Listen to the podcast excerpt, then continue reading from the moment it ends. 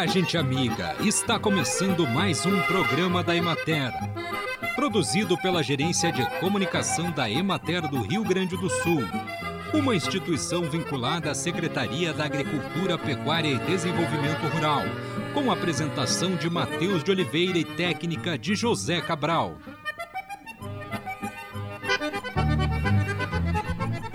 No mês de abril, a cor verde representa a saúde. Em 2022, o tema é Promoção da Saúde para o Bem-Estar, Equidade e Desenvolvimento Sustentável.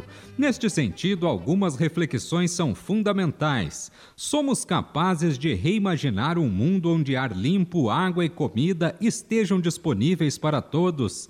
Onde as economias estão focadas na saúde e no bem-estar? Onde as cidades são habitáveis e as pessoas têm controle sobre sua saúde e a saúde do planeta. Dentro da saúde do planeta como um todo, perceber as atitudes em que cada um de nós pode contribuir é necessário, de forma que o conceito de saúde como bem-estar físico, mental e social se concretize complementarmente ao espiritual e ao cultural. Nas diferentes regiões em que se produz cebola no Brasil, as épocas de plantio e colheita apresentam diferenças e devem ser definidas considerando as exigências fisiológicas de cada cultivar, as condições ambientais locais e o mercado que se pretende atender. Na região sul, que abarca os estados do Paraná, Santa Catarina e Rio Grande do Sul, a semeadura é feita entre os meses de abril e junho e a colheita acontece de novembro a janeiro. A cebola se desenvolve melhor em solos de textura média, ricos em matéria orgânica e com boa drenagem, capazes de favorecer o bom desenvolvimento das raízes e dos bulbos. Os solos muito argilosos dificultam a formação dos bulbos e podem deformá-los. Já os arenosos possuem pouca capacidade de retenção da umidade e dos adubos aplicados. Locais com drenagem deficiente que encharcam com facilidade devem ser evitados para o cultivo da cebola, uma vez que dificultam o desenvolvimento fisiológico das plantas e favorecem a ocorrência de doenças. Acompanhe agora o panorama agropecuário. A colheita da soja evoluiu pouco, para 38% em função da persistência da alta umidade no ambiente das lavouras. O retorno das chuvas regulares a partir do final de, do mês de fevereiro também provocou um pequeno prolongamento no ciclo previsto das cultivares. Na metade norte do estado foram raros os momentos em que foi possível realizar a operação e as lavouras que se encontravam próximas ao ponto de colheita foram colhidas, embora a umidade dos grãos estivesse acima do ponto ideal. Os produtores optaram por antecipar o corte, condicionados pelas previsões de continuidade de chuvas nos dias subsequentes. Para isso, utilizaram herbicidas para desfolha da soja e também para controle de pragas invasoras nas entrelinhas ou nas falhas de estande, as quais têm potencial de causar grandes problemas pela elevação da umidade e pelo aumento das impurezas. As lavouras em maturação representam 45% da área cultivada, em enchimento de grãos 15% e em floração 2%. A produtividade é variada, mas é superior à obtida nas cultivares precoces ou nas lavouras implantadas no início do período recomendado colhidas anteriormente. A expectativa atual é pouco inferior a 1.500 quilos por hectare, com perdas acumuladas próximas a 55%. Nas lavouras em estágios de formação e enchimento de grãos foram realizados os manejos fitossanitários necessários, como aplicação de fungicidas e inseticidas. Nessas lavouras foi constatado aumento considerável de infecção de ferrugem asiática e maior incidência de percevejos.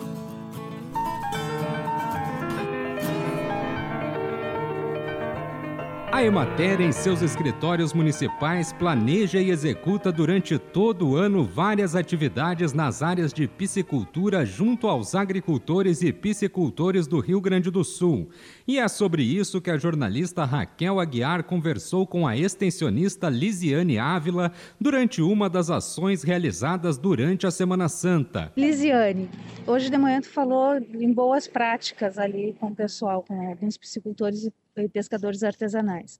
Qual é a importância para os piscicultores e pescadores artesanais terem esses cuidados. Hoje de manhã, então, a gente falou do, sobre o que, que eram boas práticas, porque boas práticas normalmente é para tu manter a qualidade desse pescado e evitar que ele se deteriore né, evitar transmitir doença. Então, a importância é essa, para que o produto chegue na mesa do consumidor em boa qualidade, né, é, livre de, de, de, bactérias patogênicas, enfim, é, e a partir desse conhecimento que eles têm de como cuidar, de como fazer essas boas práticas, vai trazer então essa segurança alimentar e esse é, alimento saudável para a mesa de quem está comprando. Quais são essas boas práticas? É, na questão, na feira em si, uh, os, quem manipula então esses alimentos, os pescados, tem que estar sempre com a mão limpa, utilizar luvas, uniformizado, de gorro, para que o cabelo não entre em contato com o alimento, né? É, se puder continuar usando máscara, mas aí seria uma questão somente de não falar em cima do alimento né, ou cuidar para que isso não aconteça. Além disso, manter o pescado sempre com gelo ou em câmara frigorífica na temperatura adequada, segundo a legislação, que é a temperatura onde não vai se proliferar bactérias e, e, e vai ter uh, o peixe em melhores qualidades para o consumidor entre outros, né? Uh, cuidado no transporte, não amontoar caixas dos peixes, separar em espécies em caixas fechadas na hora do transporte, né? não utilizar bijuterias, maquiagem, é, unhas pintadas, porque isso tudo acumula sujidades, né? E pode trazer micro-organismos ali na hora da manipulação. Enfim, cuidados básicos mesmo de manipulação de alimentos e principalmente a questão da temperatura do peixe, que tem que estar tá sempre é, para peixe refrigerado, tem que estar tá entre menos 0,5 e menos 2 graus Celsius, e o peixe congelado de menos 25 a menos 12, sendo em média menos 18 graus Celsius para o peixe congelado. E tu comentou ali de manhã sobre a questão de eles trabalharem com o dinheiro. Como é que é? Isso.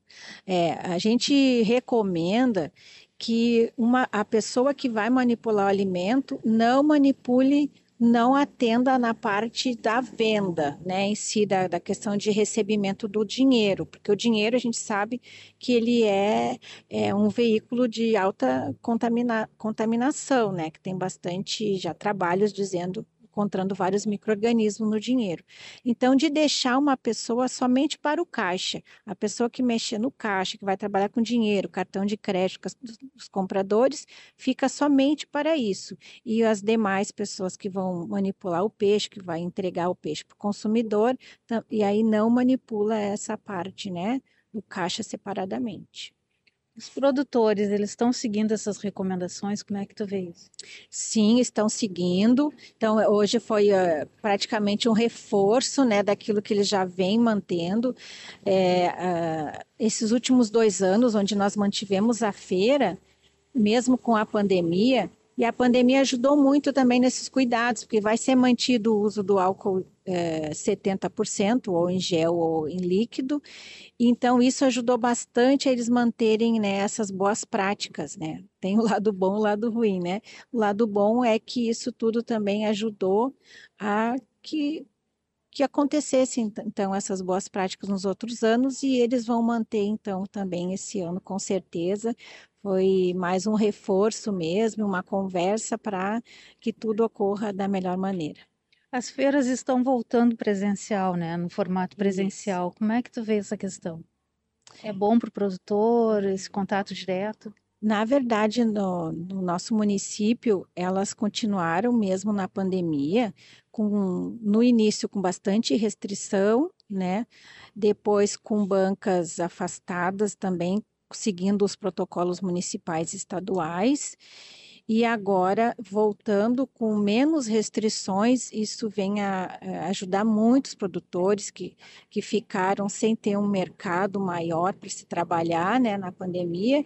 E eles mesmos, eles esperam, assim, com muita ansiedade, que chegue, né? Não só essa, essa semana, que antecede a Páscoa, que é uma semana bem produtiva para eles, com relação ao comércio e às vendas, mas também a, as outras feiras que, são, que nós temos aqui no município, que é da Feira Orgânica, né, de produtos orgânicos e coloniais, que também vão se beneficiar desse momento para ter boas vendas e poder promover o seu produto e o município. Acompanhamos a entrevista da jornalista Raquel Aguiar com a extensionista Lisiane Ávila. E assim encerramos mais um programa da Emater. Um bom dia a todos vocês e até amanhã neste mesmo horário.